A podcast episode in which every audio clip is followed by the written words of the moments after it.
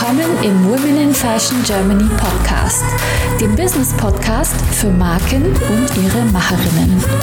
Von mir, Sibel Rozart und mit spannenden Talkshow-Gästen. Heute zu Gast Sigrid Bachert von Thomas Henry. Liebe Sigrid, schön, dass du heute bei uns in der Show bist.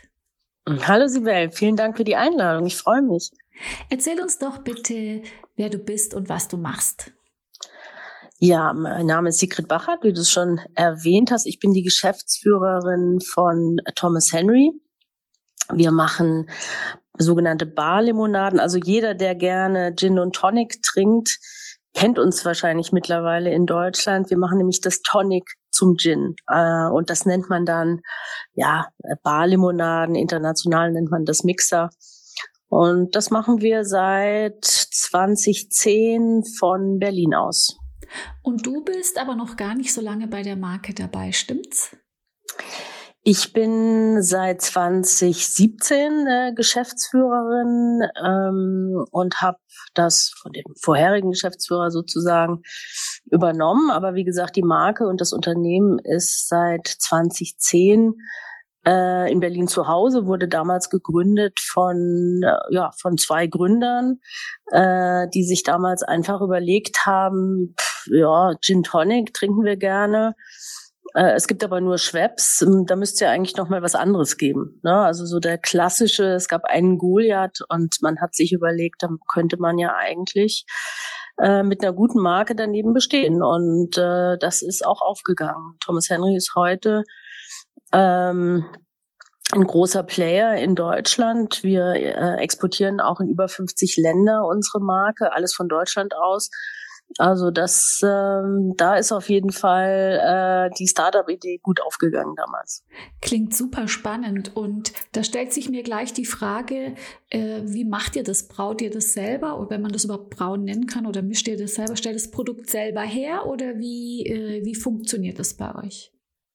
Also wir stellen das Produkt nicht selber her. Bei Getränken ist es üblich, dass man, ähm, wenn man jetzt nicht ein Multi, also ein riesengroßer Laden ist, äh, dass man die Getränke eben über einen sogenannten Lohnabfüller äh, produzieren äh, lässt. Wir haben die natürlich, wir entwickeln die Rezepte. Das läuft bei uns immer zusammen mit Barkeepern. Wir kommen ja ganz, äh, ganz eng aus der Barkultur, also aus dem Berliner Bar- und Nachtleben her. Wir entwickeln alles mit ähm, mit Barkeepern zusammen, dann gehören uns die Rezepte, dann ähm, geht das dann irgendwann mal in so eine Testproduktion und dann wird das Produkt dann abgefüllt nach unseren Vorgaben von Partnerfirmen, die jetzt auch nicht in Berlin sitzen, sondern über Deutschland verteilt.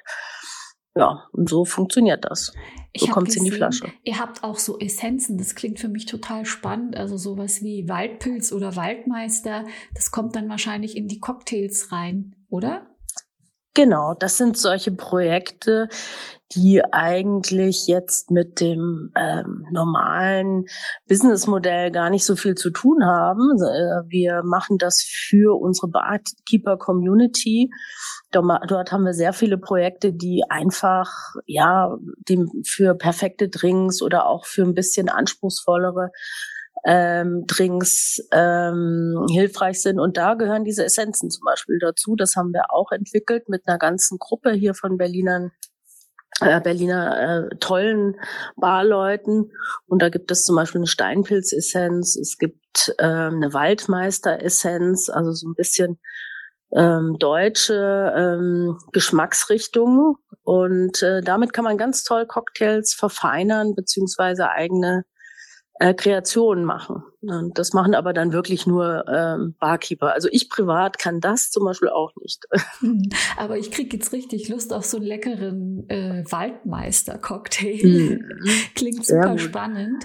Ähm, wie habt ihr eigentlich diese, dieses Netzwerk an Barkeepern aufgebaut, also eure Community? Wie geht sowas vonstatten?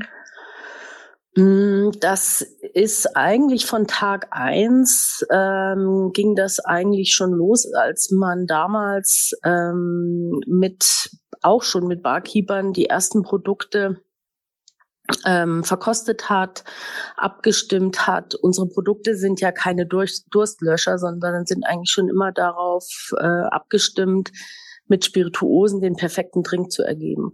Und ähm, die absoluten Spezialisten und eigentlich für mich auch immer Urinfluencer, also heute redet ja jeder von Influencern, aber was ist denn ein, der Urinfluencer war für mich immer der Barkeeper.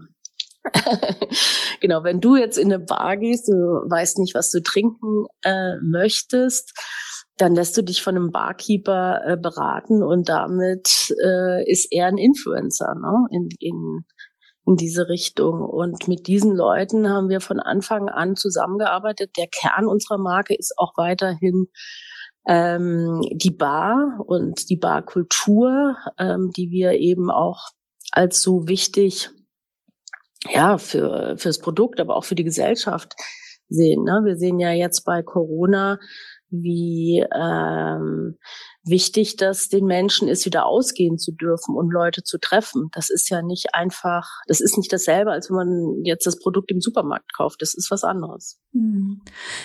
Das äh, ist auf jeden Fall so. Und sag mal, du bist ja auch verantwortlich als Geschäftsführerin für unter anderem für den Bereich Marketing. War mhm. das jetzt so auch eine Idee von dir, da ein Netzwerk aufzubauen mit den Barkeepern? Das klingt eigentlich ganz schlüssig. Oder war das Konzept von Anfang an da? Oder was hast du gemacht? Weil seit du da bist, ist die Firma ja stark gewachsen. Genau. Also das, die Idee war natürlich von Anfang an ähm, da. Bei uns ist es so, wir haben auch ähm, einen Außendienst, also den Vertriebsaußendienst Gastronomie, die sich nur mit äh, Barkeepern beziehungsweise Kunden eben aus dem Gastronomieumfeld äh, beschäftigen. Und ähm, auf der Ebene ist es, glaube ich, das Wichtigste, ähm, ein gutes Beziehungsmanagement zu den Kunden zu haben. Ne, da geht es jetzt, äh, wir haben auch einen Außendienst für den Handel. Also wer jetzt aus dem FMCG-Bereich kommt, weiß, wie da der Vertrieb funktioniert. Es gibt ein Jahresgespräch. Äh, der Außendienst äh, geht in den Handel und spricht mit den Marktleitern etc. pp. In der Gastronomie ist das ein bisschen anders. Das ist ein ganz äh, starkes äh, beziehungsgesteuertes ähm, Geschäft und damit ist man, glaube ich, automatisch so ein bisschen in dieser Community-Richtung, weil die Community ist die Klammer, die das zusammenhält. Und das zieht sich bei uns durch bis hin ähm, natürlich ins Marketing, in den Social Media Bereich. Wir machen sehr viel ähm, zusammen mit Barkeepern, aber auch für Barkeeper, ob das ähm, Trainings sind, ähm, ob das Veranstaltungen sind, die wir hoffentlich bald wieder im äh, alten Rhythmus machen können. Aber das ist ein ganz wichtiger Bereich und wir brauchen die auch. Ne? Also das ist nicht nur ähm, eine, ich sag mal, eine Vertriebsgeschichte, sondern wir brauchen einfach die Inspiration auch aus der äh, Gastronomie. Ähm, und mich hat jetzt diese Woche einer gefragt, ja, was ist denn mit den Umsätzen? Ihnen fehlen ja auch die Umsätze aus der Gastronomie, das stimmt. Aber ich finde, dass uns als Menschen hier, die ein Produkt machen, vor allem die Inspiration aus der Gastronomie fehlt. Also das fehlt uns wirklich. Dieses nicht mehr weggehen können, auch eine Auseinandersetzung mit den Leuten, die in der Gastronomie arbeiten. Und ähm, das ist so ein gegenseitiges äh, Befruchten. Und das fehlt uns wirklich. Also wir sehen uns nicht als Marke, die ja irgendwie im Labor äh, irgendwelche Rezepte herstellt und dann in Flaschen abfüllt, sondern wir sind uns ganz nah eben an dem Nachtleben, an der Gastronomie, an den Bars, an den Restaurants dran und wir brauchen das auch für, mhm. als Inspiration. Ja, kann ich total nachvollziehen und es ist auch irgendwie ganz dramatisch, ähm, weil ja, das, wenn ihr jetzt so bargesteuert seid, dann habt ihr ja wahrscheinlich einen ziemlichen Einbruch jetzt auch sage ich mal, gehabt äh, mit euren Umsätzen, würde ich jetzt mal sagen wahrscheinlich. Mhm. Und dann halt auch noch diese Inspiration und diese Produktentwicklung, die fehlt. Ich habe da so ein bisschen einen Vergleich mit der Textilbranche. Ich war äh, neulich in der Türkei im Urlaub und habe ein Outfit gesucht und ich hatte irgendwie das Gefühl, alles, was angeboten ist, ist noch die ganz viel von vor der Pandemie weil mhm. irgendwie keiner mehr was gekauft hat oder auch nicht produziert wurde, weil einfach ähm, ja keiner ausgegangen ist. Also ich brauchte was zum Ausgehen, kein Streetwear oder irgendwie so, sondern so mhm. Abendgarderobe. Und so stelle ich mir das jetzt gerade bei euch auch vor, wenn du das so erzählst. ist klar, dass ja da auch so ein bisschen, dass das auch ganz frustrierend sein kann, wenn da diese ja, wenn man, wenn man sich nicht mehr austauscht, wenn es keine Produktentwicklung gibt, wenn es so stehen bleibt, so ist es wirklich, mhm. wenn die Zeit stehen geblieben wäre. Wie, Ein bisschen ja, ja, stimmt, ja. Und, und mit euren Umsätzen, kannst du da was sagen im Prozent, wie euch, wie hart euch das getroffen hat? Mm, das ist, ja, kann ich natürlich sagen. Also wir sind in Deutschland, haben wir das ganz gut kompensieren können, weil wir im Deutsch, in Deutschland ähm, im Handel also schon relativ groß sind. Ne? Also wir verkaufen ja auch im klassischen Einz Lebensmitteleinzelhandel und ähm, da sieht man, dass es doch eine Verbraucherbewegung gegeben hat. Die Leute haben dann im vergangenen Jahr gesagt, gut, weggehen kann ich nicht, aber vielleicht mache ich dann mal einen Grillabend zu Hause und da gibt's halt Gin and Tonic oder so. Zumindestens in der Zeit, als man das machen konnte, ähm, zwischen den Lockdowns, ähm, so dass wir in Deutschland ähm, nur in Anführungszeichen nur ein Minus von drei Prozent ähm, im Umsatz hatten. Jetzt muss man aber dazu sagen, wir sind ein Unternehmen, was ansonsten jedes Jahr zweistellig gewachsen ist. Ne? Das müssen wir auch noch dazu rechnen. Ja, aber ich dachte gerade drei Prozent sind jetzt gar nicht so schlimm. nee, ist es auch nicht. Also die mhm. Branche hat im Prinzip ein bisschen mehr verloren. Man kann das ja ähm, kann das ja über die Medien nachvollziehen. Aber ähm, es war tatsächlich so, und das gilt eben besonders für Getränke oder Lifestyle-Getränke nenne ich es jetzt mal, dass Leute gesagt haben, gut, ich mach's mir zu Hause schön und konsumiere dann zu Hause und kaufe eben im Supermarkt die Zutaten. Wurde ja auch viel mehr gekocht, ist ja auch ein Thema gewesen. Allerdings ist es in diesem Jahr ein bisschen anders gewesen. Also im Februar, März, da haben wir richtig verloren an Umsätzen, weil man da auch gemerkt hat, dass die Menschen einfach müde waren. Ja, ne? Wir hatten wieder einen Lockdown. Mhm. Im Februar, März hat dann auch keiner gesagt, komm, äh, ich mach mal mit meinem Mann oder meinem Freund, machen wir mal einen Gin und Tonic Abend, sondern da, die Leute hatten einfach die Nase voll. Und das hat man ähm, gemerkt, glaube ich. Ich glaube, dass das viele andere Produkte ähm, und Marken auch gemerkt haben, dass da so eine Müdigkeit war. Man hat so sein Ding gemacht, man hat sich mal was zu essen geholt äh, und ansonsten hat man sein Essen gekocht und Feierabend. Also so ja, würde die, ich das jetzt mal ja, interpretieren. Also die Kreativität war weg. Ich habe dann selbst irgendwann gedacht, ich meine, es war auch grau und dunkel und kalt. Mhm. Und ich habe dann irgendwie gedacht, mir sind Sachen gar nicht mehr eingefallen. Also die mir im ersten Lockdown so kreativ, wenn es so nicht geht, machen wir es halt andersmäßig. Ganz genau. Und das war irgendwie verschwunden, wie so eine Depression, ja.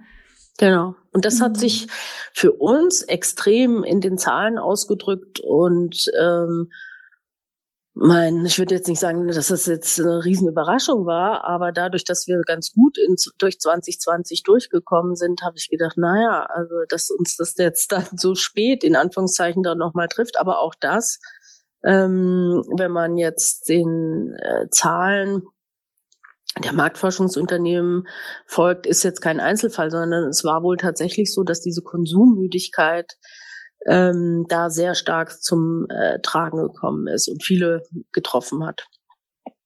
Aber uns eben auch. Also das war nochmal wirklich eine schwierige Phase, muss ich sagen, wo man schon gedacht hat, komm, das letzte Jahr hast du eigentlich gut gemanagt.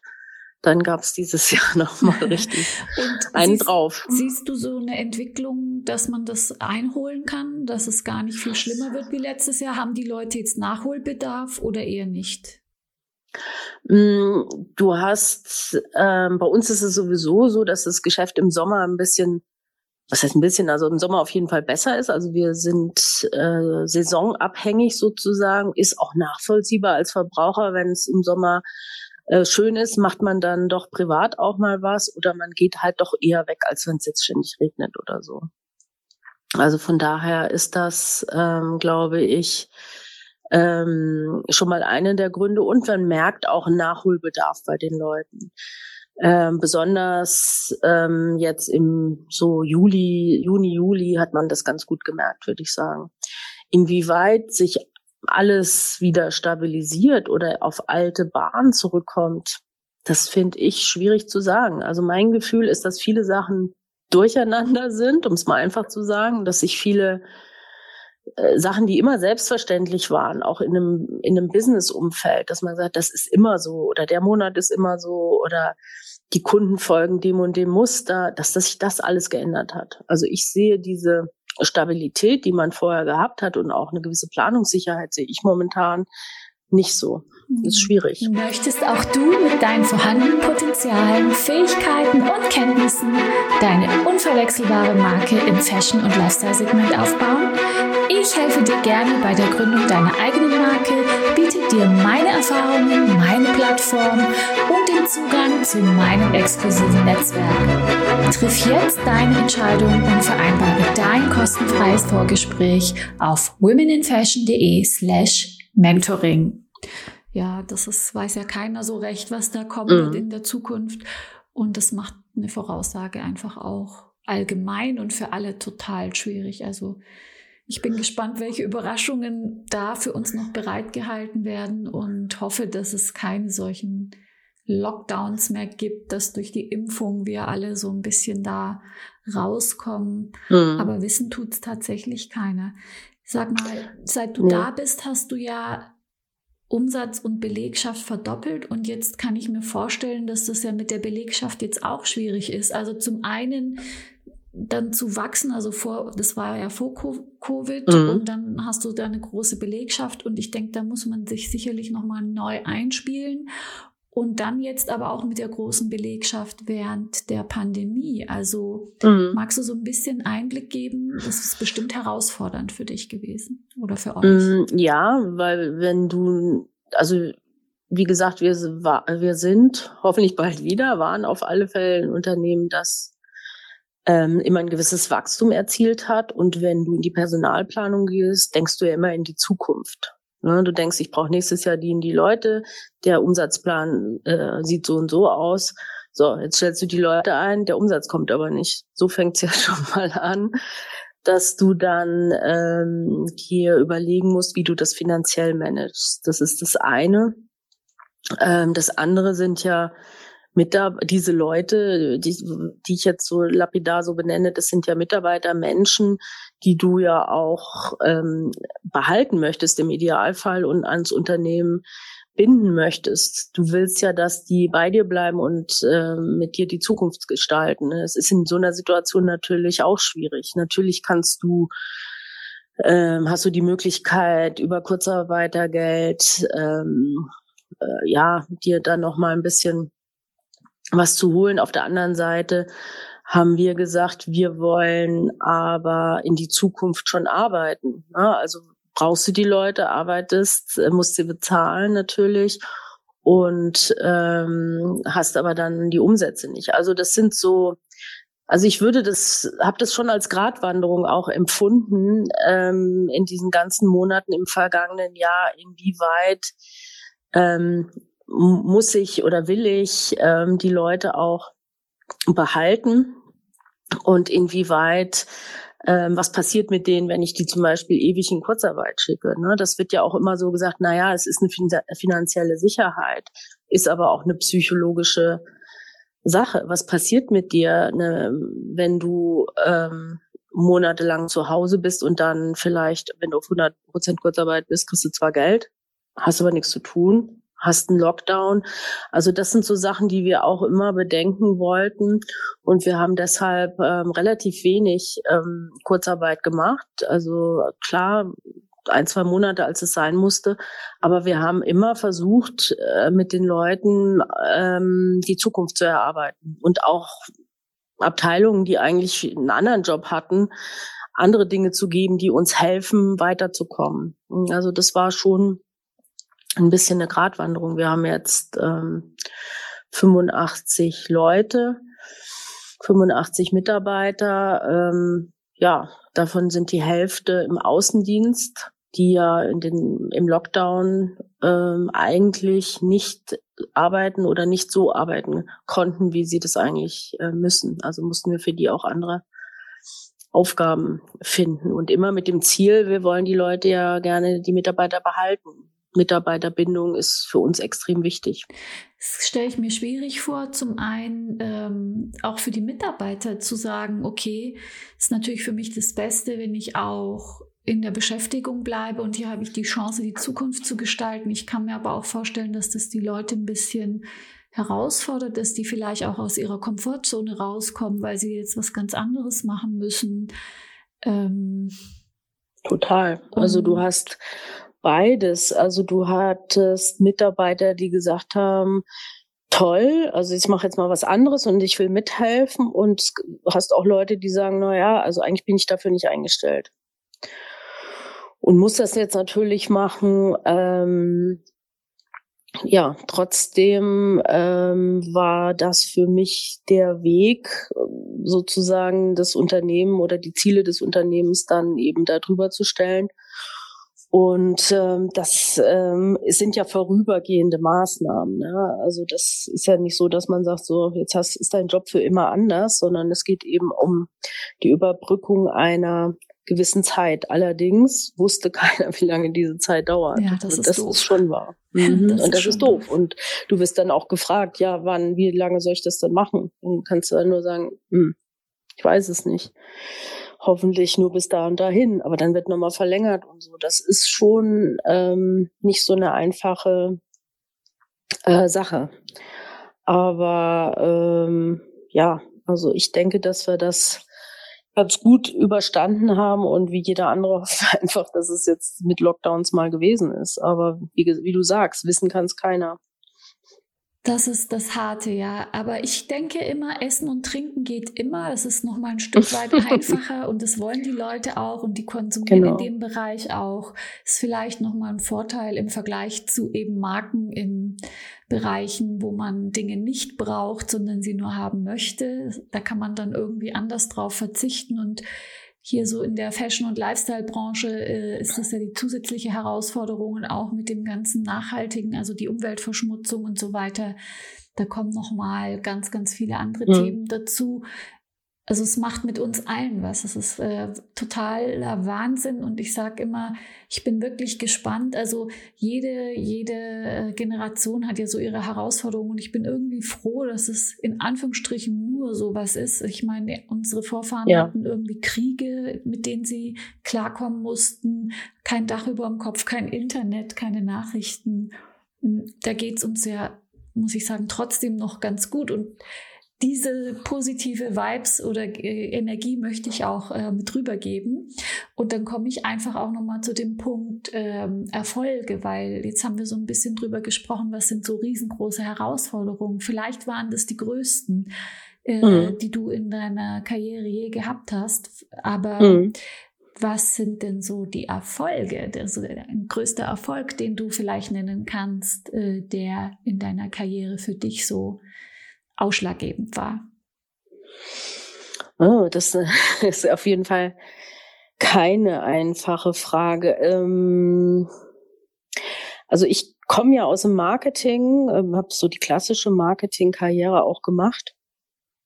Und für mich waren Erfolge eigentlich immer ähm, ja, wenn ich was Neues implementieren konnte, was dann auch erfolgreich war. Ne? Also dieses so, ja, wir haben unsere Ziele erreicht, äh, das ist so, ja klar, ist natürlich auch ein Erfolg, aber das für mich, worüber ich mich freue, ist eigentlich immer, wenn ich neue Dinge, ob das ein neues Produkt ist oder ein neues Projekt oder eine Idee, ähm, zum Leben erwecke und auf äh, wirklich ähm, ja auf Spur bringe. Das ist eigentlich für mich ähm, Erfolg. Ne? Und das kannst du, hast du in jedem Job. Das hast du, ist egal, ob du dann, auch die, auch die äh, Funktion ist dann egal. Ne? Auch wenn du mal Junior äh, Brandmanager, was ich mal war, bist, dann kannst du genauso auf deiner Ebene ähm, äh, was implementieren. Das war vielleicht, ich weiß gar nicht, was das damals war, ist auch schon eine Weile her. Aber das war dann zum Beispiel ein Marktforschungsprojekt, wo ein wirkliches Insight rauskam, wo man gesagt hat, und da machen wir jetzt ein Produkt raus und das war erfolgreich. Und das sind so die Sachen, die mich triggern. Mhm. Magst du da noch so ein Beispiel nennen, so ein ganz konkretes, vielleicht dein erstes großes Erfolgserlebnis in der Richtung? Oh je, da fragst du mich, was mein erstes Oder dein letztes, vielleicht. Oder mein letztes Erfolgserlebnis. Ähm, ah, du, wir machen so viele neue Sachen, ähm, neue Produkte. Äh, ja, so auf Anhieb fällt mir da gar nicht, gar nicht so viel ein, ehrlich gesagt. Ich glaube, das ist ähm, der Corona-Blues. Wir müssen uns ich glaube auch. Also das auf ist die so positiven Dinge konzentrieren und die Erfolge, die wir haben. Ja. Ähm, ich habe also sonst also, immer so mit dem Podcast immer so die Herausforderung ein bisschen im Auge, weil ich hier sage, mhm. da können die Zuhörerinnen und Zuhörer auch ein bisschen was davon lernen. Jetzt merke ich gerade in den letzten Interviews, dass aber das Thema Erfolge auch nicht so zu vernachlässigen ist, weil ja, man, man sich eigentlich wieder dran erinnern sollte, was ja auch schön Total. ist. Total. Also ich meine, was ich ja schon gesagt habe, ist dieses äh, Wachstum, was wir haben, das ist natürlich auch ein Erfolg. Also meine Gesellschafter würden sagen, das ist ja dein Erfolg. Das ist natürlich richtig, aber in dem Sinne, was ich eben beschrieben habe, sind es, glaube ich, ähm, eher ähm, neue Produkte oder auch neue neue Ideen oder Strukturen, ähm, die man im Unternehmen umsetzt. Also wir haben ja zum Beispiel letzte Woche haben wir unsere neue ähm, Arbeitsstruktur vorgestellt. Das heißt, in, in, in Anführungszeichen nach Corona, also in Anführungszeichen, weil wir sind natürlich nicht nach Corona, aber ähm, für uns als Unternehmen, die vorher mit, ähm, mit, wir haben nicht volle Präsenz im Office gehabt, wir haben auch immer eine Homeoffice-Regelung gehabt, eine kleine ähm, gehen wir jetzt zu einem Unternehmen, wo es darum geht, ähm, nur also mindestens zwei Tage Präsenz im Office zu haben. Ansonsten haben wir relativ äh, freie Regelungen. Ähm, das ist jetzt ein Satz, den ich dazu sage. Was da aber dahinter hängt, wie die Mitarbeiter natürlich auch ähm, damit umgehen sollen, wie, wie die Vorgesetzten damit umgehen sollen, was das im strukturellen bedeutet, was wir dafür machen müssen und so weiter.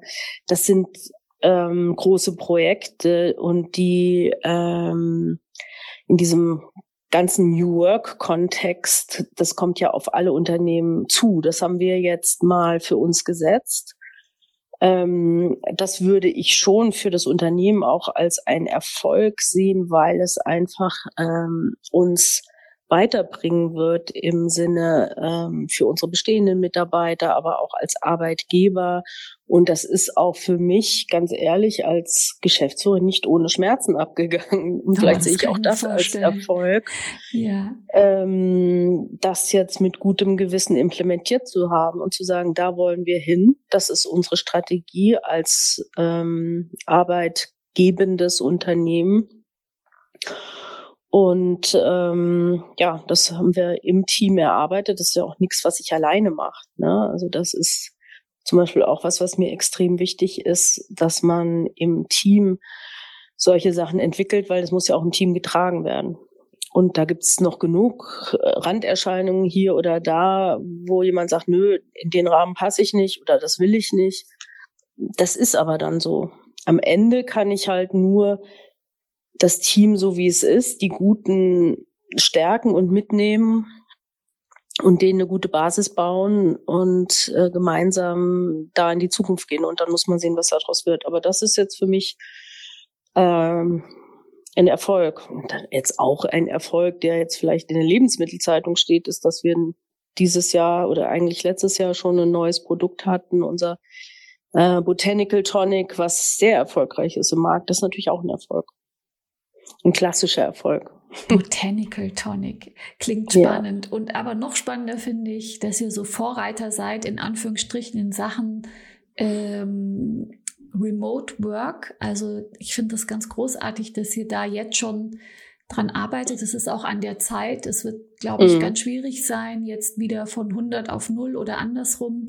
Diese Flexibilität, es war eh schon lang also persönlich mhm. finde ich, äh, mhm. Äh, Zeit, dass, dass man so ein bisschen menschlicher das Ganze gestaltet. Also ich bin jetzt zehn Jahre remote und ähm, wenn ich da meinen Mann betrachte, der im Konzern arbeitet, kam mir das mittlerweile schon so ein bisschen vor wie moderne Sklaverei.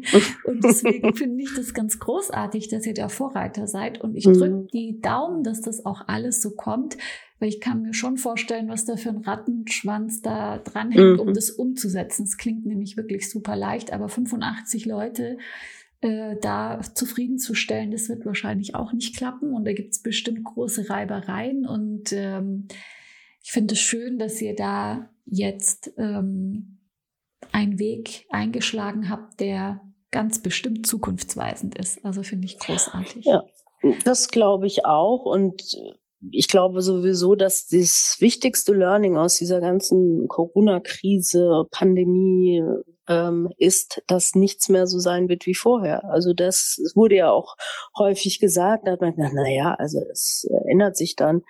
Aber klar, also gewisse Sachen werden sich wieder einpendeln, aber das ist schon eine Riesenzäsur. Und ähm, das sieht man ja an der Arbeitswelt. Das wird nicht mehr funktionieren, dass die Arbeitgeber sagen so und jetzt zurück ähm, auf Start. Wir machen genauso weiter wie 2019. Das wird nicht mehr mhm. funktionieren. Definitiv.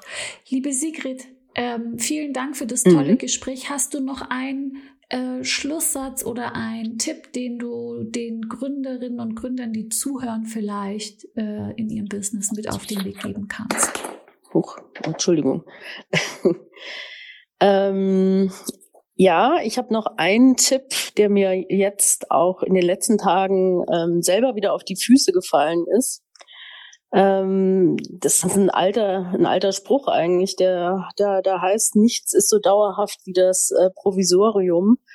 Ähm, Im Umkehrschluss ist da mein Tipp dazu, wenn ihr Dinge ändert oder implementiert, auch wenn die jetzt, äh, wenn das notfallmäßig sein muss in der Krise, denkt das immer durch, weil am Ende fällt einem das immer auf die Füße. Ne? Also Dinge freigeben oder sagen, wir machen das jetzt einfach so und dann zu sagen, wir machen das jetzt nicht mehr so, das funktioniert dann nicht. Ähm, die Dinge im Unternehmen, in der auch in der äh, Planung, egal was das ist, müssen, muss man immer einmal zu Ende denken. Und wie gesagt, ich habe da auch schon ein paar Sachen gedacht, wo ich dachte, mh, hm, das war jetzt mal ganz schnell entschieden. Zurücknehmen kann man das jetzt aber dann nicht mehr. Mhm. Und deshalb. Das ist ein super Tipp. Vielen Dank dafür ähm, und schön, dass du uns bereichert hast. Vielen Dank, liebe Sigrid. Sehr gerne. Vielen Dank dir und noch einen schönen Tag. Ebenso, Dankeschön. Danke, ciao.